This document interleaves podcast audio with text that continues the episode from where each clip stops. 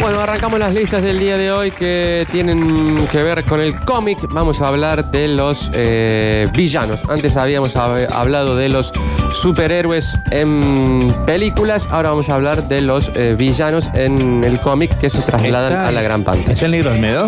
Eso es un cómic. Oh. Buah.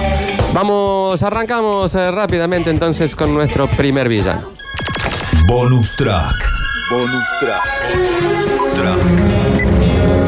Bueno, hablamos eh, del villano que aparece en la película Capitán América, em, el primer Vengador. Y hablamos de eh, Cráneo Rojo o Red Skull, interpretado por el señor Hugo Weaving eh, en la película. Vamos a hablar un poco de la historia del personaje primero. El Cráneo Rojo es un supervillano que aparece en los cómics del universo Marvel. Conocido como Red Skull también. Claro, eh, presentado como un agente nazi y el principal enemigo de el Capitán América. Su nombre es Joan Smith, eh, nacido en un pequeño pueblo alemán. Eh, su madre muere al darlo a luz, su padre eh, culpa al niño de su muerte, intenta ahogarlo. En, en dicho momento, eh, acto que es detenido por un médico y el facultativo lleva al niño a un orfanato donde allí eh, comienza su sólida, eh, su solitaria existencia. Pobrecito. Vaga por las calles, es mendigo, ladrón, trabaja en lugares de baja categoría, mucho tiempo en prisión, hasta que se convierte en un eh, general oficial nazi, eh, confidente de Adolf Hitler, eh, aliado con Hydra, enemigo de Shield. eh, de los Vengadores, eh, de varios intereses de los Estados Unidos y del mundo en general. Pero es el que lo, lo odia aposta a Capitán América. Exactamente, físicamente mejorado al traspasar su cerebro al cuerpo de un clon del Capitán América, eh, por lo que su- se encuentra casi en el pináculo de la perfección humana. Eh, mediante un extraño rechazo al experimento, se convierte en cráneo rojo.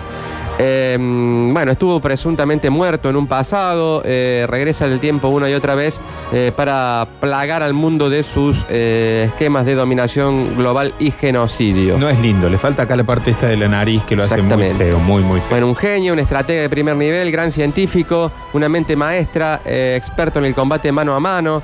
eh, por la clonación posee fuerza sobrehumana, velocidad, resistencia superior al promedio, etcétera, etcétera. Decíamos que aparece en la película El Capitán América, el primer Vengador, eh, donde... eh, ¿Eso fue en la década del 40? ¿Por qué? No, te pregunto, posta. En la época de la Gran Depresión, década del 30, un joven flacucho llamado Steve Rogers eh, busca desesperadamente enlistarse en el ejército, a pesar de ser eh, rechazado una y otra vez por su precaria salud. Eh, bueno, mediante un experimento mm, que se llama Operación Renacimiento, crean como un super soldado a través de su cuerpo. Eh, bueno, este mismo suero que le administran a él se lo administran a Cráneo Rojo, pero con consecuencias totalmente distintas. Sí, en la película le toma como otro, otra forma de dar los poderes de la peli, ¿no? Exactamente. Que más del, del tesseracto. Exactamente. El Cráneo Rojo de Weaving es el comandante de la organización terrorista Hydra. El actor eh, afirmó que él mismo fue quien diseñó el acento del villano para la película, inspirándose en el director de cine Werner Herzog y en el actor Klaus Maria Brandauer, que es el actor de África Mía, entre otros. Hugo Weaving que nació para ser de villano. Exactamente. Muy bueno. Es el que, está, eh, que hace de V también. El que hace de V, el villano de Matrix. Eh, quizás eh, el único papel bueno que le, que le hemos visto es el de El Elfo en El Señor de los Anillos. Claro. Eh, No, pero además las cejas así, la, la mirada, la cara, es cara de malo. Sí, señor. El actor compuso el personaje desde la perspectiva mm, que si bien tanto el villano como el Capitán América fueron ex- expu- expuestos a la misma sustancia, esto aumentó eh, las cualidades opuestas que cada uno tenía en, el caso del Cap, eh, eran eh, cualidades mucho más humanas, cercanas al bien de la gente. En el caso de Schmidt, lo que salió a la fuerza fue su maldad, su ego, sus propias necesidades y su afán de, dominar al mundo. Cráneo Rojo ocupa el puesto 21 en la lista de los 100 mejores villanos de la historia, según la revista Wizard, que es una de las más importantes en cuanto al, al análisis del cómic, y el puesto 14 de los mejores villanos de todos los tiempos, según IGN, que es otro portal exclusivo de videojuegos y, y de cómics eh, que se ocupan de analizar un poquito todo ello. Las listas de Lalo. Puesto número Tiene 10. razón lo que acá dice un oyente que termina siendo el guardián de la gema del alma. De la gema del alma en la película Los Vengadores.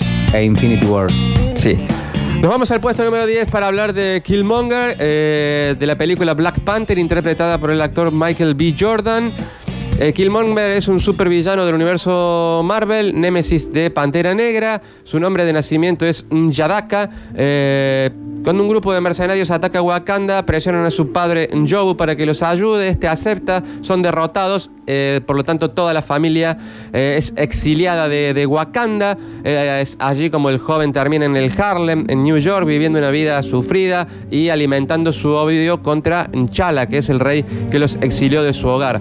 Para adaptarse a su nueva vida, cambia su nombre a Eric Killmonger y se dedica a estudiar en el Instituto de Tecnología de Massachusetts. ¿Cuál era el rey? T'Challa. No hables de droga, Lauti. Eh, Qué feo. desesperado por vengar la muerte de su Pero padre. después No aparece más en la película, ¿se fumó? Sí. Esto en el cómic, ¿no? En, en la película toma como otra dimensión su pasado en el ejército, como un, como un mercenario. Bueno, habilidades, tiene doctorado en inte- ingeniería en tecnología, puede hablar perfectamente su lengua materna, el inglés y varios idiomas más. Acá preguntan, Lauti, perdón que te interrumpe, si el Capitán América sería como nuestro Axel Kisilov. No, No. nada más alejado de la realidad. Dice que no. Es un maestro en las artes de combate, es experto en el combate físico, eh, armas preferidas desarrolló debido a estudios una versión sintética de la hierba que convierte al ciudadano común de Wakanda en pantera negra. Y hablando de falopa, Sí, ¿no? sí. que- drogadicto. lo que da fuerza y habilidades físicas sobrehumanas. Además, tiene a leopardos entrenados que cumplen sus órdenes. Muy picante, Killmonger. Sí, participó en la película Black Panther del año 2018, eh, que se trata precisamente de la enemistad entre T'Challa eh, o Pantera Negra y el enemigo llamado Killmonger, que se enfrentan en un conflicto allí en donde ponen en peligro el destino de Wakanda y del mundo entero, porque eh, Pantera Negra como que no quiere que... mm, toda la tecnología de Wakanda pase a manos de, de cualquiera y Killmonger lo que propone es eso, Claro. darle eh, toda la tecnología de Wakanda a sobre todo a los africanos opri- oprimidos como para que estos cobren venganza sobre sus Está captores. muy bien el personaje y muy bonito el actor, muy sensual. Sí, Michael B. Jordan, el actor que venía de varios exitazos, eh, tanto de crítica como Estación Fruitball o de taquilla como Creed, eh, tenía ganas de dar otro paso en su carrera y quería interpretar a un villano. Se entera de que estaban haciendo la película Pantera Negra. Le salió bárbaro, ¿eh? Sí. Sí. Se entera que estaban haciendo la película Pantera Negra, que estaba predestinada como marcar en un antes un después en la historia del cine en cuestiones raciales, y él quería participar. Eh, Fue medio, Lauti, medio Joker de Heath Ledger, ¿no? El, el- el personaje que él hace de Killmonger. Esta cuestión medio como anarquista, rara. Bueno, según él. Como eh, que le hace la barra en algún momento. Según él, basa su personaje en el antagonismo que tienen, eh, según el actor, ¿no? Michael B. Jordan, Magneto y el profesor eh, Charles Xavier en los cómics de los X-Men. veía mucho, él dice, de esa relación entre los personajes antagónicos de Pantera Negra, como esa relación am- amor-odio que tienen por momentos. Compuso un personaje muy estratégico, pensativo, paciente, muy entrenado. Eh, estéticamente muy buen cuidado, sobre todo de su porte físico, sus marcas eh, tribales eh, en el pecho, sus rastas que le permitían ser cool en el Harlem y no desentonar en Wakanda. Claro, tenía como una mezcla, digamos. Claro, el cabello era una versión más modernizada del el cabello largo del personaje en el cómic. Eh, las marcas eh, consistían en moldes de silicona que se le aplicaban al actor durante horas y que después debía sacárselo también durante horas en un sauna. Sí, un flash. Che, Killmonger y Pantera Negra, ¿qué son como primos? Una cosa así. Algo así. Son familiares, sí, sí, Claro. sí. Eh, según Jordan, para prepararse para el papel examinó movimientos, actitudes y conductas de eh, referentes de la cultura negra como Malcolm X, Marcus Graves y Tupac Shakur, entre otros, todos ellos eh, muy importantes dentro de la cultura afroamericana. A diferencia de- del cómic, en la película su personaje es un soldado americano de operaciones clande- clandestinas llamado Eric Steven, quien se ganó en batalla el apodo de Killmonger. El hombre es una máquina de matar a punto que tiene en su cuerpo eh, todas esas marquitas que equivalen a cada todas las muertes que tiene en su haber. Oh, mató a miles. Sí, así que bueno, eh, Killmonger es nuestro puesto número 10 y vamos al que viene. Las listas de Lalo. Puesto número 9. Acá dice en Pantera Negra no lo quería mucho Forrest Gump. No sé si tenías ese dato, Lauti. Claro, porque Ah, sí. él estaba con Jenny, ¿te acordás? Claro, Le arruina la fiesta. en la fiesta. Claro, sí, sí, sí. claro. ¿Viste cómo lo mira cuando se está por subir al colectivo? Que lo mira así muy así. Bueno, vamos a hablar de una mujer. Hoy ha salido el tráiler de lo que será la nueva película de este personaje. Vamos a hablar de Harley Quinn, interpretado por sí. Margot Robbie en Suicide Squad. Hoy salió el, el tráiler de la película em, Birds of Prey. eh, o Aves de Presa, que va a ser la película donde la emancipación, digamos, de Harley Quinn del- de todo lo que tiene que ver con el guasón. Que cortó con Mr. J. Sí, eh, es una villana del universo de DC Comics, en este caso, adversaria de Batman y novia del Guasón. Eh, Harley Quinn, eh, Harley, Harleen Francis Quinzel es una psiquiátrica que trabaja, una psiquiatra, perdón, que trabaja en el asilo de Arkham para personas con problemas mentales de Ciudad Gótica. Allí conoce a Guasón, quien era mm, paciente del lugar y se enamora de él transformándose en su aliada y adoptando el nombre de Harley Quinn. Además de su relación criminal con el Guasón, esta villana también está asociada a otro grupo de criminales como el Escuadrón Suicida, a Las Aves de Presa, que es la película que se viene, y a Las Sirenas de Ciudad Gótica, que es otra película que se viene después. Esa con Leticia Brediche y más, varias más. Eh, además de su conocimiento en la rama de la psiquiatría y un coeficiente intelectual superior al promedio, Harley Quinn es una destacada gimnasta, tiene inmun- inmunidad a todos los venenos y toxinas y es una combatiente impredecible debido a su resistencia, fuerza y velocidad superiores. Sus armas preferidas son un bat de béisbol, el gas de la risa, una pistola que dispara explosivos y un bat de, una especie de bat de béisbol que tiene como un mazo arriba. Sí. Eh, esas son sus armas preferidas. Sí, no es eh, específicamente un bat de béisbol. Bueno, más. Bueno, eh, participó en la película Suicide Squad, eh, Squad del año 2016 del director David Ayer, eh, donde había una amenaza alienígena que ponía en jaque a la Tierra y Amanda Weller, líder de la agencia secreta Argus, reclutaba a los villanos más crueles de la Tierra para trabajar de junto película, a ellos. Muchos de estos villanos tenían habilidades letales e incluso poderes mágicos que acceden a colaborar y bueno, de esa forma es la película. Margot Robbie, la, actros- la actriz australiana, fue la encargada de interpretar en el film Suicide Squad a mm, Harley Quinn. En esta cinta está caracterizada porque tiene prendas muy ajustadas, un short muy corto, eh, le dan a la villana cierta sensualidad, un ¿Medio ma- como una porrista? Sí, un maquillaje sumamente colorido, un pelo de diversos colores, una especie de arlequín malévolo. Pero es así Harley Quinn, siempre en todos los cómics es recontra mil sensual. Bueno, de hecho, eh, Margot Robbie después de la película se hizo con los derechos de Harley Quinn y la va a retratar de una manera totalmente distinta a partir de aquí. Eh, se, se sintió muy identificada con el personaje. eh, a partir de aquí se la va a ver como eh, diferente estéticamente, menos sexualizada y más ayornada a los tiempos que corren. Eh, Antes sí- era como que estaba vestida de Ñul o de Colón. Sí. ¿no? Siempre. Sin dudas, eh, después eh, la actriz eh, sí tomó el, todo lo que tiene que ver con la manipulación, lo increíblemente disfuncional que es la mujer, que está desquiciada y locamente enamorada de El Guasón. Va a ser cuatro las películas en las que Margot Robbie va a interpretar a Harley Quinn, Aves de Presa, eh, que, sale, que sale ahora. Eh, después va a ser Escuadrón Suicida 2. Escuadrón Suicida 3 y Aves de Presa versus las eh, Sirenas de Ciudad Gótica van a ser las películas en donde Margot Robbie se va a poner en la piel de Harley Quinn nuevamente. En Naves de Presa, la película que va a salir ahora, me llamó muchísimo la atención, Lauti, que va a actuar quien trabajó en la película Los Blancos No Saben Saltar y después no la vi más. La chica, una, Sí, una mujer, Una, una morochita, así, Ah, sí, sí, sí. Rosie Pérez. No la vi más después, una locura. Bueno, y apareció ahora. Y está Ewan McGregor, Sí. Claro. Ewan McDios. Sí, ese bravo. Fue la que hacía de esposa de Woody Harrelson en la película de Rosie Pérez, Fue una actriz que en su momento latina muy pero muy conocida, Tal cual. ya está bastante entrada en años, digamos, eh, Rosie Pérez. Vos también, y sin embargo está vigente. La... Bueno, seguimos. Las listas de Lalo. Puesto número 8. Por acá dicen a Samantha le gusta Brian May solista y a Harley Quinn. Este año, eh, a ver que me acuerdo de Rosy Pérez, se la nombró mucho por una película que como que podía llegar a estar nominada al Oscar. eh, por una película, me parece, latina, que no me sale el nombre en este momento. Está hablando de Faso.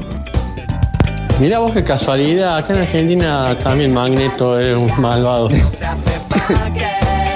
Bueno, ahora hablamos del personaje número 8, el pingüino, eh, interpretado por el señor Danny DeVito en la película Batman Vuelve, también de villano de DC Comics, eh, enemigo de Batman, Oswald Chesterfield Cobblepot.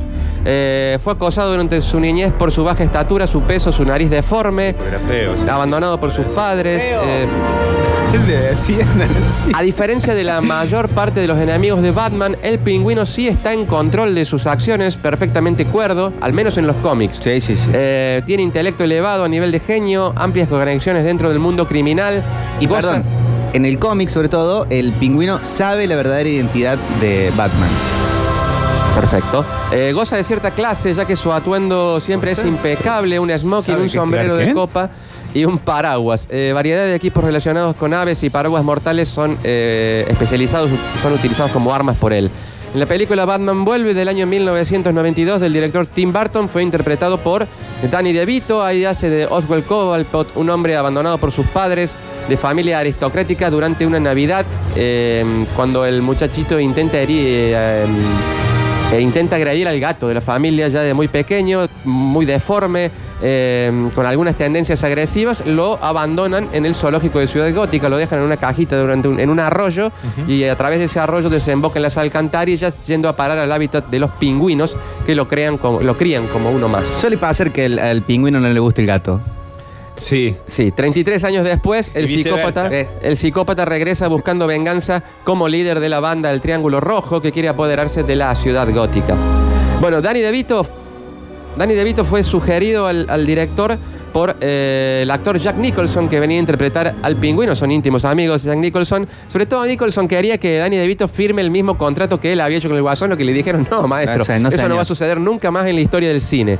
Eh, Fue una millonada, Lauti. Después vamos a hablar de, de él, Lío. Derechos y todo. Sí, eh, pero Danny DeVito eh, nunca fue la primera opción. Antes el papel había sido ofrecido a Dustin Hoffman, a Marlon Brando, a Bob Hopkins, a John Goodman, a Ray Liotta, a Christopher Lloyd, entre otros. Pero bueno, eh, terminó regalando en Danny DeVito que debía someterse a cuatro horas de maquillaje. O sea que no para- fue ni siquiera tercera o cuarta No, opción. no, fue una de las últimas. Igual Eh, Danny DeVito terminó siendo un personaje muy efectivo para el papel. ¿Por qué? DeVito. Ah, bueno. Eh, para ponerse en la piel del pingüino, eh, debía someterse a cuatro horas de maquillaje. Su apariencia es eh, en imagen y semejanza a la del doctor Caligari en el film El gabinete del doctor Caligari de 1919, según lo que dijo De Vito. ¿Viste El, cuando los asusta y le dice que corran todos los demás? el actor compone a un villano melancólico, oscuro, un criminal con una historia trágica al que no pareció quedarle otra que hacerse un psicópata con ansias de venganza. Claro, porque en los cómics muchas veces está retratado como una persona de mucho dinero, que se viste muy bien, que como que anda con cierta onda. Y en la película de Tim En la película Burton, nada que ver. Es nada que ver, te da miedo, un personaje todo sucio. Sí, oscuro Sí. mal. Personaje y asqueroso, bastante asqueroso también. Sí, es muy desagradable. Sí, el personaje del pingüino interpretado por Danny DeVito integra en la lista de 100 mejores villanos de la historia del cine, según el American Film Institute, es nuestro puesto número 8. Una de las mejores muertes en las películas de Tim Burton, la, de, la del pingüino. Sí, sabía. Uy, no me la acuerdo. En el agua. Oh. Se Las listas de Lalo. Triple L. Puesto número 7. Increíble la similitud entre Ciudad Gótica y Argentina, ¿eh? No sé si lo notaron. Tenemos un pingüino y un debido. Y un debido. Nos vamos al puesto 7, hablamos de Lex Luthor, interpretado por Gene Hackman en la película Superman. Personaje de ficción que se presenta como un supervillano del universo de DC Comics, principal y más peligroso archienemigo de Superman, aunque en alguna oportunidad en los cómics y también en la película se ha enfrentado a Batman y a otros héroes del universo DC. Perdón, hay un muy buen pingüino también en la serie Gotham, Que dan en Warner, que está en Netflix. Yo no veo series, así que no te puedo decir si estás en lo cierto o no. Alexander Joseph Luthor Mete punto y coma y sigue cualquiera. sí. Alexander Joseph Luthor, un hombre de negocios multimillonario, considerado por muchos como el humano más inteligente del universo DC Comics. Eh, carece de superpoderes o de una doble identidad. Él es Lex Luthor. Ha construido una imagen pública con el fin de evitar sospechas o ser arrestado. Alexander Joseph. Sí, Eh, es un conocido filántropo que dona millones de dólares a Metrópolis financiando parques Qué bien. o organizaciones Sí, pero vino- no vimos benéficas. una moneda. Vamos. Bien. Pero eh, con eso mantiene alejado de sospechas a todo el mundo. Tiene una crueldad y una ambición sin límites, eh, una inteligencia superva- superla- superlativa, una reluciente calva, con las carac- son las características más reconocibles de este villano. En su empresa LexCorp eh, cuenta con las tecnologías más avanzadas del mundo, superando incluso las de Bruce Wayne. Eh, los objetivos de Luthor parten de una clara premisa, matar a Superman. Es el único objetivo que él tiene. Eh, el hombre de acero es el principal obs- obstáculo para el logro de sus eh, propósitos eh, de villano. Ah, pero no hay una cuestión así a nivel personal, digamos. Es por eso.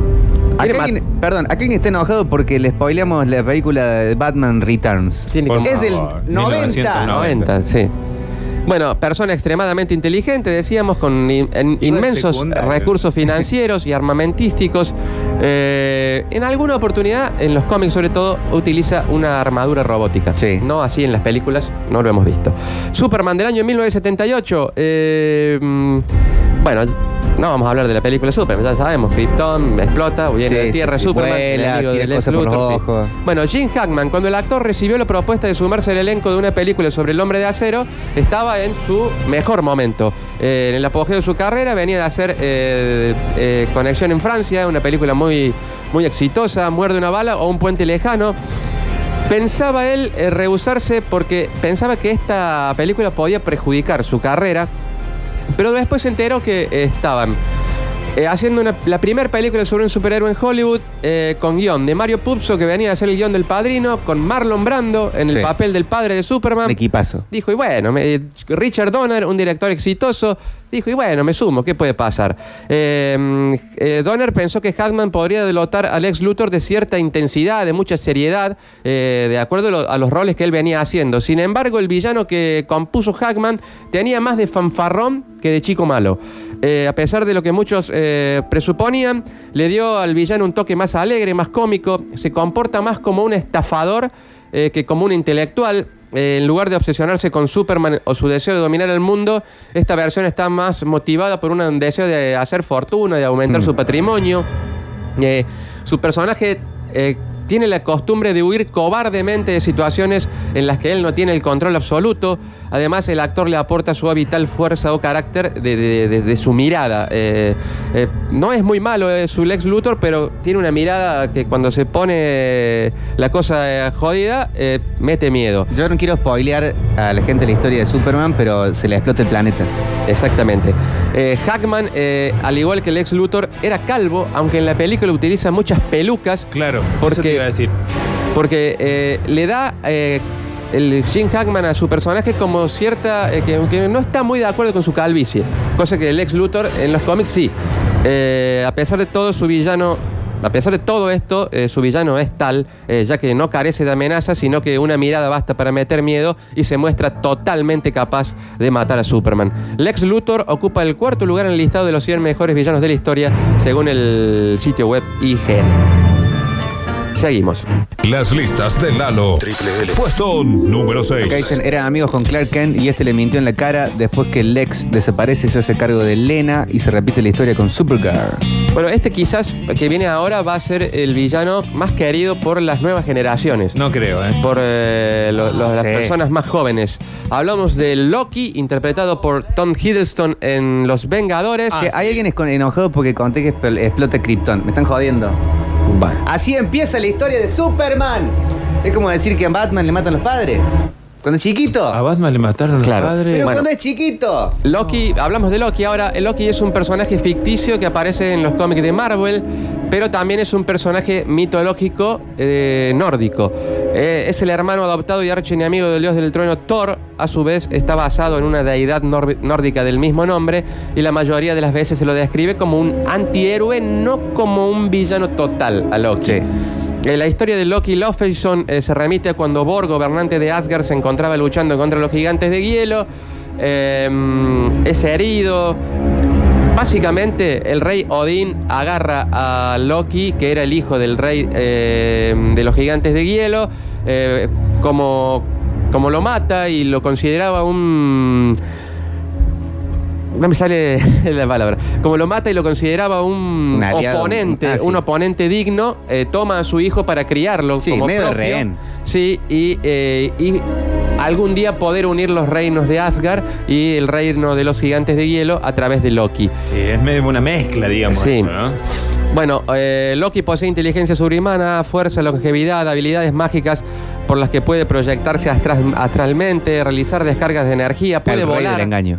Eh, puede teletransportarse dimensional y telepáticamente, es un experto ilusionista y puede cambiar su aspecto físico a voluntad. El cetro que utiliza Loki eh, tiene dentro la gema de la mente, eh, era manejado por el villano que había sido un regalo de Thanos que se lo había dado para invadir la Tierra. En la película Los Vengadores del año 2012, Loki es el enemigo de los Vengadores y quiere causar el caos en la Tierra. El, actor era el británico Tom Hiddleston, reconocido dentro del teatro londinense, eh, no muy conocido en Hollywood. Es Kenneth Branagh eh, quien lo descubre en un teatro de Londres y lo convoca para sus próximos tres proyectos. Una película, eh, una serie de TV llamada Wallander, una obra de teatro y la película Thor. Allí eh, convocó a, a Tom Hiddleston para esos tres papeles. El actor dice que se inspiró en los personajes de la leyenda de Hollywood Peter O'Toole en El León de Invierno y en Lawrence de Arabia, además de ponerse a punto con el aspecto físico del villano, en donde tuvo que ganar eh, 8 kilos de masa corporal. Dice que hay mucho de Shakespeare en su Loki. Hay mucho de El Yago de Otelo, de Macbeth o del Edmundo del Rey Lear, Bueno. eh, según el actor Tom eh, Para un Hiddleston. poco, Tom Aguantá, Hiddleston. Darín, Disculpame. Eh, Carmen Calvo, ¿qué sos? El, el actor le dio a Loki su característica de una persona misteriosa, a veces eh, bastante hilarante, pero siempre aterrador y con cierta volatilidad Ahora, emocional. él, Tom Hiddleston, eh, Todd Hiddleston, había hecho casting para Thor. Había hecho el casting para Thor, eh, los llamaron el mismo día a Chris Hemsworth y a eh, Tom Hiddleston. Él pensó que quedaba como Thor, le dijeron, Sí. vos vas a ser Thor a Chris Hemsworth y, y mm, Branagh le dijo, a vos te veo aprovechar más tu talento actoral siendo el villano de la película sí. de esta y de Los Vengadores, que es la próxima que se viene. Ahí se enteró que también iba a ser el villano de Los Vengadores cuando lo llamaron. Bueno, lo mismo, digamos, el chabón es actor. De hecho, interpretó a Loki en las películas eh, Thor, en Los Vengadores, en Thor El Mundo Oscuro, en Thor Ragnarok, en Avengers Infinity War y en Avengers Endga- en- Endgame. Y ahora lo va a interpretar en una serie de televisión ah, para Netflix. eh. No, para Disney más. Para Disney más. A, a Loki, el actor eh, Tom Hiddleston, el portal, el portal especializado IGN eh, consideró a Loki como el cuarto villano más importante de la historia de todos los tiempos del cómic. Es el que marca una pausa en nuestras listas. Sí, buen actor, Hiddleston, pero no lo quisieron para Thor. Sí. Sí. Anda a tomar agua, Lauti. Sí, por favor. Ya vuelve el señor Cordero, gracias. Las listas de Lalo. Puesto número 5. Loki sabía que a Thor le gustaban las víboras y cuando eran chicos se convirtió en una, entonces Thor la levantó y dijo ¡guay! Y se volvió a convertir en él y lo apuñaló. Ocho años tenían. Bueno, así le cuenta Thor, ¿no? Ahí está, ¿no? Qué moquero. Qué malo que sos, Popochi. ¿Qué? Porque estaba por ver Batman con Adam West y ahora me entero que se le han muerto los padres. Me la spoileaste, loco. Eh. No la pienso ver nada. No, pero en la de Adam West no se le muere el padre. El que se muere es Adam West. Deja de meter Pero se murió realmente él, de se murió de cosas viejo. También, el otro también, el, el Lee, el viejo. Se murió de viejito. ¿Y Hulk es verde. Nos vamos Paren, al, Chicos, paren, en serio. nos vamos al puesto número 5. Vamos a hablar del villano Magneto, eh, protagonizado por Ian McKellen, eh, pero de la película X-Men. Personaje ficticio que aparece en las historietas de los X-Men, eh, publicadas por Marvel. eh, antagonista central y líder de los mutantes que se oponen al profesor eh, Charles Xavi- Xavier. Em, El pelado. Sí, Lauti, te dije que fueras a tomar agua, no una cerveza. Sí, eh, Max Eisenhardt, eh, que luego cambia su nombre legalmente a Eric Lechner, como lo conocemos al magneto de las películas, es un sobreviviente del holocausto judío cuyas acciones se encaminan a la protección de la raza mutante y evitar que ésta sufra un destino similar al de la raza judía. En un momento anduvo por Villa Gesell, un Villa Gesell raro porque era con montañas, con, Sí. con nieve. Más parecido a Suiza. Como que no le dijeron al, que hizo el casting de la locación que, que ese era Villa Gesell. En las eh, otras versiones que pasan en la tele ahora en la actualidad, ponen en algún lugar del sur. Pero mm, deben haber querido hacer Bariloche, Claro. calculo.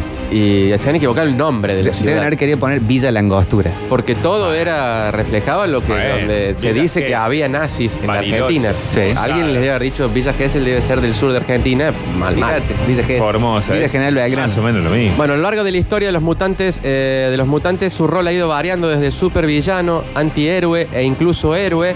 Magneto, tal es su nombre, eh, su nombre de batalla, tomó la- en sus manos la causa de los mutantes, convirtiéndose en su líder radical y extremista, con aspiraciones a la dominación mundial de estos por sobre la raza humana, a la que él considera próxima a la extinción.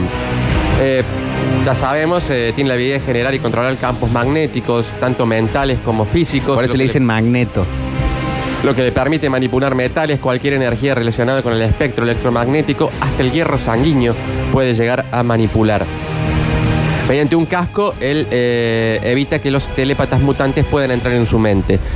El prestigioso actor británico fue el primero en representar a Magneto en la gran pantalla. Su interpretación de un Eric más sabio es el resultado de años de un personaje luchando por, por la causa. Si bien su Magneto carece de los impulsos del de Michael Fassbender, que lo interpreta en una versión más joven, Muy bien. eh, sigue teniendo eh, la, mm, la impronta de un líder radical, eh, de un líder que quiere eh, dominar al mundo. Su villano, su villano no hace mucho ruido, pero sí pega con fuerza.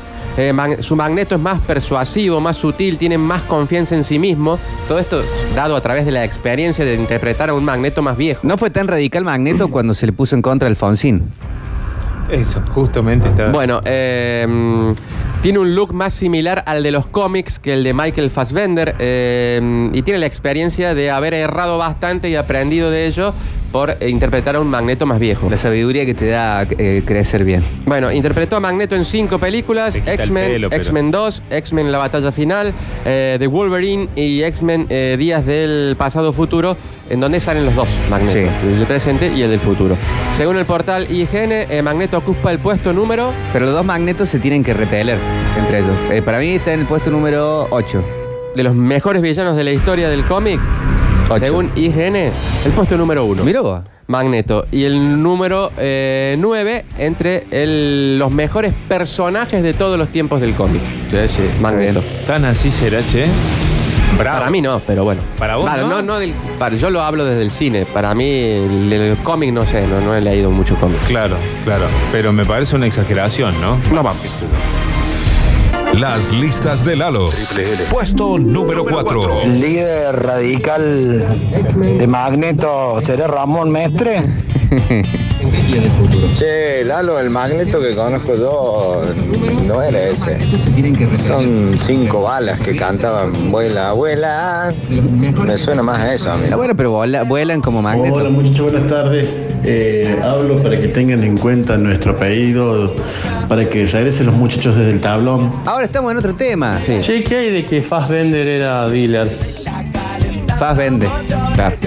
¿Te das cuenta? Muy bien. Nos vamos, al puesto, nos vamos al puesto 4, villano de, la- de las películas Avengers eh, Infinity War y Avengers Endgame. El italiano.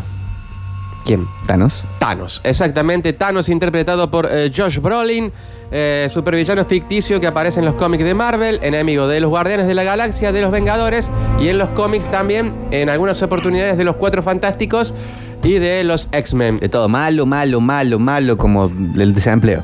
Su nombre es eh, parte de un juego de palabras que hace referencia al término griego Thanatos, que significa muerte. Eh, es principalmente la deformación del nombre del dios de la muerte, Thanatos, que se quedó como Thanos. Eh, nació en el planeta Titán, es el hijo de Mentor y Suizam. Al nacer, su madre se sorprende por su apariencia, por su deformidad, e intenta matarlo. Debido a que creía que su hijo aniquilaría toda la vida del universo. Su madre, cuando lo, cuando lo va teniendo, como que tiene. "Mm, La idea como la decía, cara que "Este tiene". nos va a matar a todos, eh, pero fue detenido por el padre del niño. Con el correr del tiempo, Thanos se hace pacifista y se enamora de la encarnación física de la muerte, de la señora muerte, y a través de allí empieza como a surgir su maldad al querer eh, impresionarla a esta mujer. Eh, se convierte en pirata, engendra muchos eh, niños, toma un ejército de alienígenas malvados eh, en donde aniquila a toda su raza Sí. y después eh, quiere hacer lo mismo con la Tierra, como El- equilibrar eh, un poco las cosas. En la película, eh, en las películas Endgame e Infinity War, mezclan el personaje de la muerte con Red Skull. Que en realidad en los cómics, es como decís, tiene una relación casi de, de amor entre. Thanos y la muerte. Exactamente. Eh, con ese fin, el déspota y despiadado Thanos ah, anhela recolectar todas las gemas del infinito para de esta forma imponer su voluntad de reequilibrar el universo. Bueno, de, de más está decir que, que los que vieron la película, que Thanos posee fuerza, velocidad, agilidad eh, sobrehumana, es un ser inmortal con una inteligencia superior, inmune a los ataques psíquicos, a todas las enfermedades, puede proyectarse a través de la absorción de energía, además tiene el don de la telepatía, la telequinesis, con los guantes del infinito puede manejar eh, a su antojo el espacio, la realidad, la energía, la mente, el tiempo y el alma a través de las gemas. Pero él no tiene superpoderes así de por sí. No, eso es la fuerza, ¿no? Fuerza. Fuerza.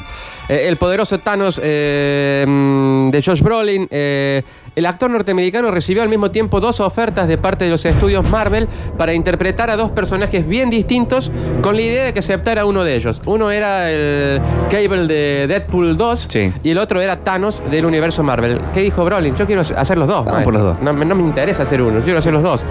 Desde los estudios le dijeron, bueno, como en, en Thanos tu cara no es tanto la de Thanos, vamos a aceptar que hagas las dos. En las eh, escenas postcréditos de las otras Avengers, Thanos estaba interpretado por otro actor. Exactamente. A la luz de los resultados debemos afirmar que fue una gran decisión de ambas partes. En principio, Brolin estaba algo inseguro de aceptar el papel de Thanos ya que se sentía intimidado por el proceso de captura de imágenes digitales y que su actuación se perdiera bajo los efectos visuales. ¿Quién lo convenció? Otro, Batman. no, otro que venía de hacer más o menos lo mismo con el personaje de Hulk. El pingüino. Ah, Mark Ruffalo le dijo, no, eh, tu actuación queda bien eh, a través de los efectos visuales, no te preocupes. qué lindo Ese- que es Mark Ruffalo. Sí, ese es riguroso también, ¿no? En cuanto a todo, digamos. Sí, un tipo señor. muy bien. Con actorazo. Claro. El actor Josh Brolin admitió que compuso a Thanos como un cuasimodo moderno, ya que al igual que, que este, su personaje nació deformado, es considerado un monstruo dentro de su planeta natal. Eh, Brolin no solo proporcionó la voz del personaje, sino que además realizó la captura de movimiento en el set de filmación. El actor interpretó a Thanos en Guardianes de la Galaxia del año 2014, en Avengers La Era de Ultron, en Avengers Infinity War y en Avengers Endgame, eh, las últimas eh, películas del universo, de la primera No, parte ahí apareció, pero era, era- no era Josh Brolin. Era su voz. Ah, En la las primeras su voz sí. Eh, después, eh, en las eh, dos de en las dos últimas se interpretó a. eh, pero pasa que. mm, Había otro que le echaron flit. Lo que pasa que em, en algunas eh, salen los créditos. Por ejemplo, en la era de Ultron salen los créditos nomás. Y, y por eso no se toma como que. O sea que desde el año 2014, digamos, cobra relevancia su papel. Exactamente. Pero desde 2006, digamos, ya hacen un ruido importantísimo, ¿no? Brilla ahí Camoranesi, Pirlo, Qué Gattuso, selección. De Rossi, ¿no? Todos los tanos seguimos. que salieron campeones, ¿no? Las listas de Lalo. Puesto número 3. A Hela, que es la diosa de la muerte en la película, muestran como que es hermana de Thor y hija de Odín. Y en la mitología nórdica dice que Hela es hija de Loki y de Jordan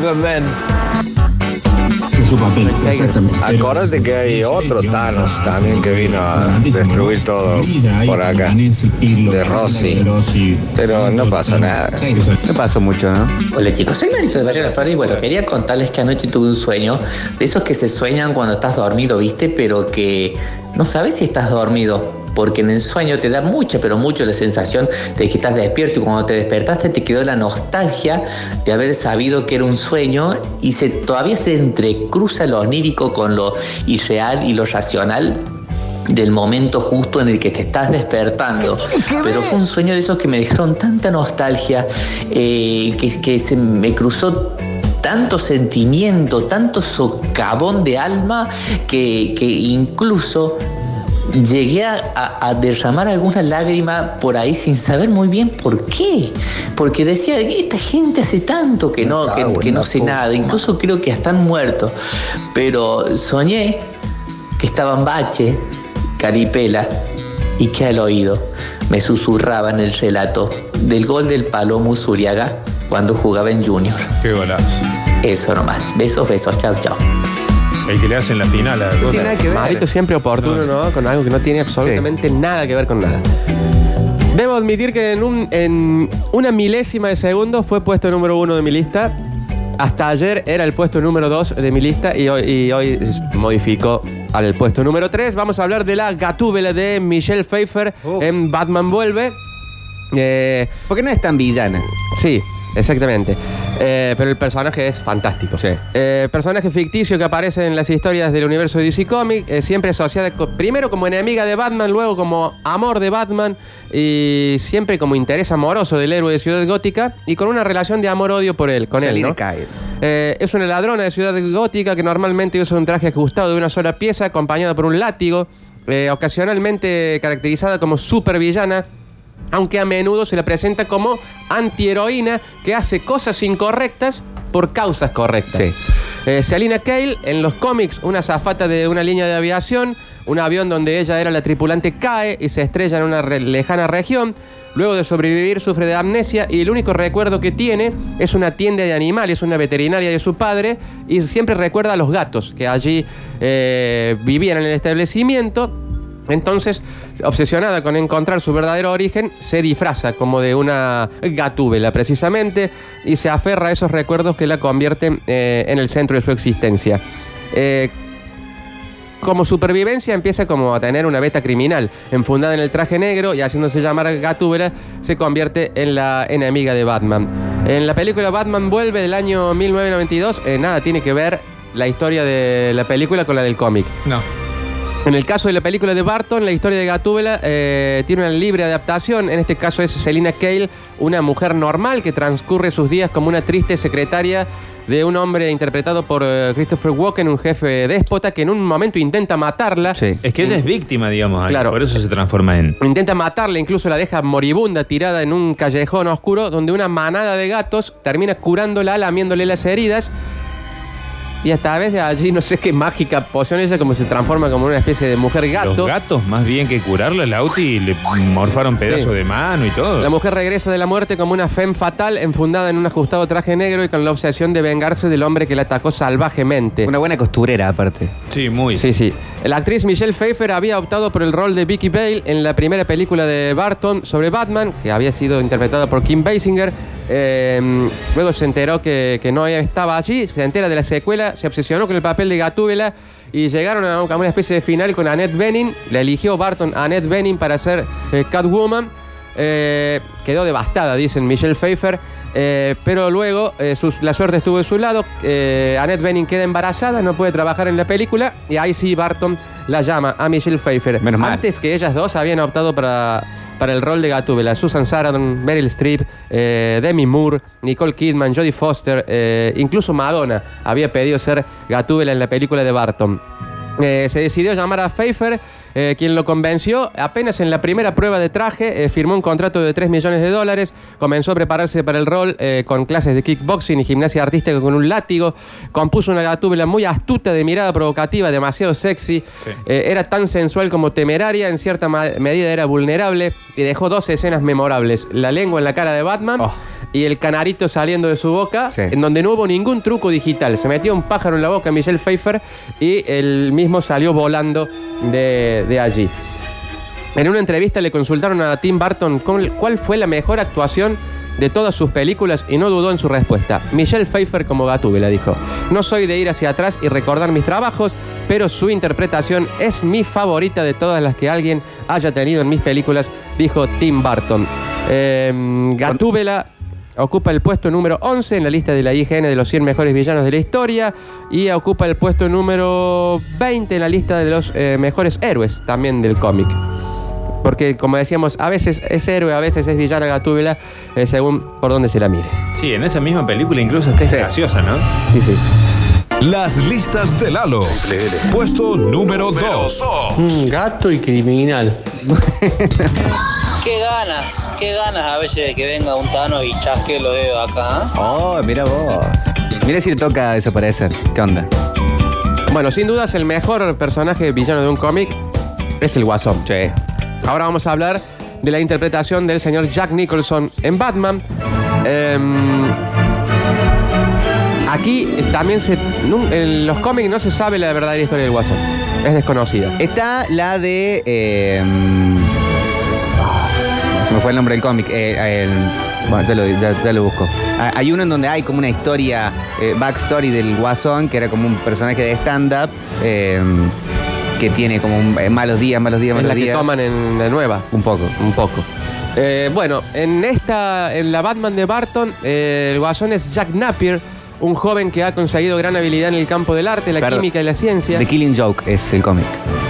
Eh, pero tiene un serio problema de inestabilidad emocional, lo que le lleva a cometer crímenes a muy temprana edad, eh, llegando a ser arrestado a los 15 años. Incluso en una noche, eh, según esta película, el guasón es quien mata a los padres de mm, Bruce Wayne, de Batman. Napier con el correr del tiempo va adquiriendo mucho poder, escalando en el mundo de la mafia, hasta llegar a ser la mano derecha del capo Carl Grissom, interpretado por el gran Jack Palance en la película. Aunque eh, él, en este, antes de Watson Napier, eh, mantenía un amorío con la esposa de- del mafioso que lo descubre y por dicho motivo lo manda a matar, lo arroja en una fuente de desechos químicos. Napier logra escapar sobreviviendo, aunque con su Pero rostro. Batman lo quiere salvar. Esa es en el último. Ah, Antes, ah, ah, eh, en cómo se convierte en el guasón. Aunque lo tiran en una fuente no de desechos químicos. Este logra escapar con su rostro, cuerpo y la psique totalmente desfigurados. Eh, regresa al mundo de Lampa y a sembrar el caos, haciéndose llamar el Joker.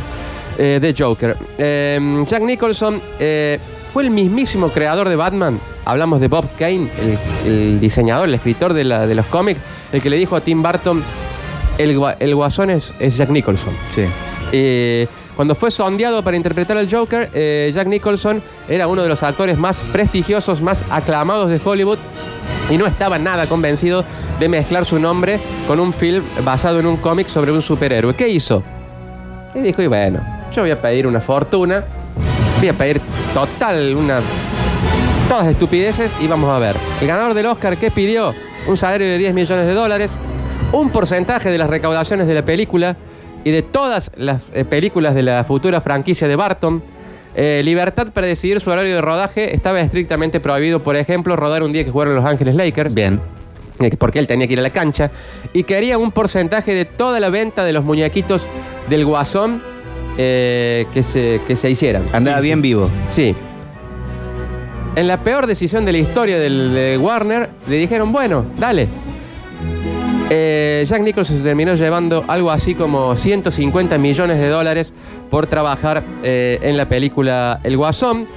Eh, ah, antes de, de firmar dijo, bueno, también yo quiero aprobar el look final que va a lucir mi villano en la película y, y que su nombre debía aparecer en los trailers de, eh, de- de publicidad antes que el de Michael Keaton. Fue así que eh, nunca más un estudio de un estudio de Hollywood volvió a firmar un contrato semejante. Se llevó casi 150 millones de dólares Nicholson. Bueno, bien. Además hubo que reescribir el guion de la película, porque pensaron que él les iba a decir que no, entonces habían pensado en un guasón más joven, tuvieron que reescribir toda la película, de allí que eh, nace la idea de que este guasón más viejo sea el asesino de los padres de Batman. Eh, en lo interpretativo fue sublime, brillante lo de Jack Nicholson, su aparición lo cambió todo, hubo un antes y un después en la historia de los villanos del cine. La escena, hay muchas escenas míticas, pero la, la del museo, Sí. que está con toda la música de Prince. Fue la es primera vez Locura. La primera vez que los espectadores iban al cine a ver al guasón y no a Batman, o sea, al villano y no al héroe de la película. Tenía un extraño sentido del humor su, su guasón que ro- rozaba el mal gusto a veces. Perdón, el otro día leí en Twitter una historia como de la época re- que reflejaba en un diario del 89, 90, que decían que la gente en Argentina pagaba la entrada para ir a otros cines a ver el tráiler del- de Batman. Y después capaz que ni veían la película, se iban. Bueno, todo lo generó Jack Nicholson, eh, que creó a un personaje impredecible, caótico, violento, increíblemente peligroso. Era la encarnación del caos, tal como él se denominaba en la película. Eh, legado. eh, fue muy importante eh, esta película en la historia del cine, sobre todo para lo que tiene que ver con el marketing, de cómo promocionarla, a las películas de superhéroes. De hecho, creó el género de películas de superhéroes. Eh, Jack Nicholson fue nominado al Globo de Oro como actor de comedia. Eh, según el AFIO, eh, el American Film Institute, ocupa el puesto 45 entre los mejores villanos de la historia del cine, no solo de películas de superhéroes, sino mejores villanos de la historia del cine y el top 10 eh, en mejores villanos de películas de superhéroes. La frase ¿Alguna vez has bailado con el diablo a la luz de la noche? se encuentra entre las 100 mejores frases de la historia del cine, que creo que la hice ahí en el museo cuando está bailando con el personaje de Kim Basinger, el guasón de eh, Jack Nicholson, es nuestro puesto número 2. Las listas de Lalo. Puesto número uno. Gatúbela. Y cuando Michelle Pfeiffer ah, eh, viene haciendo volteretas y hace la explosión, dice miau. Miau. Abuelita, ¿no? Sí, mirá, este caballero está todo, todo está todo de Batman. Mira, ese cómo se llama. El Chacho. Y ese que está ahí. El Joker. Y ese. El Tisejo. Y ese que está ahí. El Cofres. El Vituco. Bueno, todos los tatuajes. Muy bueno. Nos vamos al puesto número uno. Sin dudas hablamos de Heath Ledger. Si, le- si la lista hubiera sido mañana, no sé qué hubiéramos dicho. ¿eh? Hay que ver. Eh, Heath Ledger eh, interpretando al Joker en El Caballero de la Noche. Aquí el guasón es como más un, un psicópata, bien psicópata, asesino, despiadado. Anarquista por Sí, completo. Que con el paso del tiempo se ha ido volviendo muy, muy oscuro. Eh, lo único que busca, como dice la, la película, es ver arder al mundo. Eh, una maniáticamente maestra del crimen. Eh, se describe a sí mismo como un agente del caos y se eleva por el poder dominante que aterroriza Ciudad Gótica. Quiere sumirla en la anarquía, básicamente. No le interesa si sos Batman, si sos un mafioso, si sos esto, lo otro. Lo único que interesa es lo que él quiere hacer. Tiene una gran frase en donde dice, eh, ¿por qué le gusta tanto el caos? Dice, el caos es justo. Toda la- el los diálogos de la película son realmente impresionantes. A mí me encanta cuando está absolutamente callado, vestido de enfermera. Eso me pareció fantástico. Cuando va en la, en la patrulla del policía sacando la cabeza para afuera. Sí. Chris Nolan siempre había querido trabajar con Heath Ledger, incluso lo había pensado como su Batman antes de Christian Bale. Le interesaba la interpretación caótica que el actor podía aportarle al personaje, pero después pensó caos, el guasón, y lo vio más para ese papel. El actor definió a su Joker como un payaso psicópata, asesino en masa, esquizofrénico, con cero empatía. A nadie le gustó la noticia cuando se, se- cuando to- todo el mundo se enteró que Heath Ledger iba a ser el guasón. Entonces dijeron, ah, ¿por cómo? No, es- no venía haciendo buenas cosas Heath Ledger hasta ese momento. Venía de Eh, sí. Brokeback Mountain. Sí, sí, es así. Pero an- antes eran todas comedias románticas, Sí, más el galancito. chico de moda, galancito, nadie lo veía. Bueno, eh, a lo largo de la trama el villano muestra su deseo de alterar el orden social, pero por, me- por medio del crimen, y se define a sí mismo como en conflicto con Batman. Eh, para componer su personaje, Ledger optó por retirarse solo a un cuarto de hotel por espacio de un mes. Allí fue formulando la postura, la voz y la personalidad del Joker. Todo lo iba escribiendo en un diario donde llevaba los pensamientos y sentimientos del villano según él, dijo que no tomó nada de la interpretación de Jack Nicholson anterior, incluso intentó alejarse de ella, eh, mostró un villano menos jocoso, eh, más introvertido, más seguro, más intimidante eh, de todos los que se vieron alguna vez en la pantalla. Heath Ledger realizó una monumental, poderosa e hipnótica interpretación del Guasón. En la primera hora de la película pone el film a la altura de las mejores superproducciones de la historia del cine. Ledger eh, le pidió a Christopher Nolan eh, rodar y dirigir los videos en los que el Guasón mandaba sus amenazas que salen en la película. Eh, le dijo Nolan, bueno, firma uno y vamos a ver cómo te sale. Eh, quedó totalmente asombrado, impresionado de cómo había salido ese primer video, por lo que le dio vía libre y, ni si- y ni siquiera decidió estar presente en la filmación del segundo, cuando el Guasón eh, secuestra a un periodista. Luego del fallecimiento del actor Heath Ledger, el director Christopher Nolan tomó una decisión para montar su película de que todas las escenas del Joker aparecerían tal cual como él las filmó, como él las completó. En el rodaje, en la edición, no se iba a, utilizar ningún efecto digital que alterara la verdadera actuación. Y bueno, después le dedicó la cinta a la memoria del fallecido Heath Ledger. No tuvo que hacer ningún cambio de guion, eh, que modificar nada del final. ¿Quedó, quedó como estaba? Quedó como estaba. Lo que sí iba improvisando mucho Heath Ledger en, en cosas que no estaban en el guion. Por ejemplo, en la escena que vos decís que sacar la cabeza del auto, en la que vos decís del hospital, la- lo de que no le andaba el control, no era, la improvisó él. eh, iba improvisando mucho Heath Ledger y le daba vía libre Christopher Nolan, que dicen que era impresionante verlo en el set. E Incluso Michael Caine contó que en algunas escenas él se olvidó sus diálogos porque lo impresionaba mucho Claro. la actuación que estaba haciendo Heath Ledger. Hay un mito en esa escena de donde aparece en la fiesta que le hace Bruce Wayne a mm, Dos Caras, eh, que es la primera vez que, eh, que Jim Hack, eh, Michael, Caine, lo ve, lo ve. Al, al guasón, que él tiene una línea para decir en ese momento y se queda callado. Porque Claro, le impresiona tanto que se queda mudo. La memorable interpretación de Ledger logró capturar todo el desquicio del Joker, llevándolo a su máxima expresión y con una soberbia actuación eclipsó al resto de los personajes, robándose la película. Eh, por su interpretación, de más está decir que se llevó el Oscar, el SAG, el BAFTA como mejor actor de reparto, un premio póstumo, ya que falleció eh, poco antes del estreno de la película que está considerada por muchos críticos como una de las mejores películas de la década y una de las mejores de la historia del género de superhéroes. El Joker de Heath Ledger es nuestro villano eh, más considerado, podríamos decir, en las listas de Lalo en el día de la fecha. Payaso. Era un payaso. Malo. Malo, malo.